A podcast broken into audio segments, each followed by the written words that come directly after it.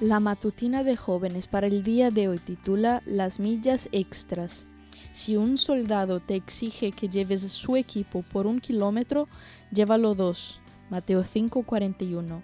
Hoy te quiero contar el ejemplo de un amigo que es muy responsable. Se llama Esteban. Además de ser fiel tesorero e instructor del club de exploradores, tenía otra característica siempre estaba dispuesto a hacer la milla extra. Vi esta actitud de forma muy marcada en su trabajo como fotógrafo. En los requisitos más avanzados de liderazgo en el club, muchas veces se piden fotos que sirvan de registros de las actividades realizadas. A veces es la única forma que se tiene de comprobar su cumplimiento. En todos los eventos, en medio de todos los detalles, por lo que muchas veces andábamos corriendo.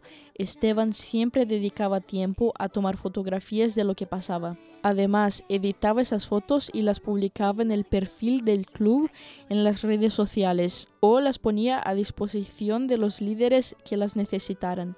Parecía algo sencillo, pero le tomaba mucho tiempo y talento que nadie remuneraba y que a veces demandábamos como dándolo por sentado. Él lo hacía con la mejor disposición siempre, además de sus otras tareas, y cuando ya no estuvo se notó muchísimo. Entre otras cosas, ya no había tantas fotos y muchos momentos memorables pasaban desapercibidos. Cuando Jesús enseñó esto, cerca de ellos había una compañía de soldados romanos.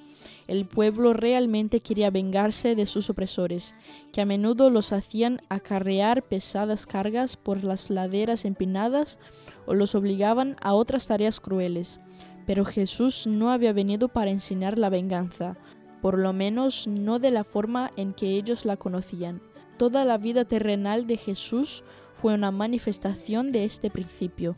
Para traer el pan de vida a sus enemigos, nuestro Salvador dejó su hogar en los cielos, aunque desde la cuna hasta el sepulcro lo abrumaron con calumnias y persecución. Ellas sacaron de él solo expresiones de amor perdonador. Jesús no solo hizo una milla extra, atravesó la atmósfera y se rebajó a hacerse hombre para mostrarnos su amor.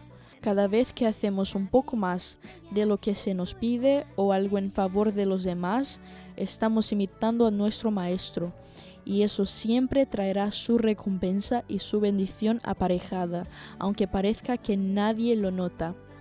¿En qué lo practicarás hoy? Esta fue la matutina de jóvenes para el día de hoy desde Bilbao.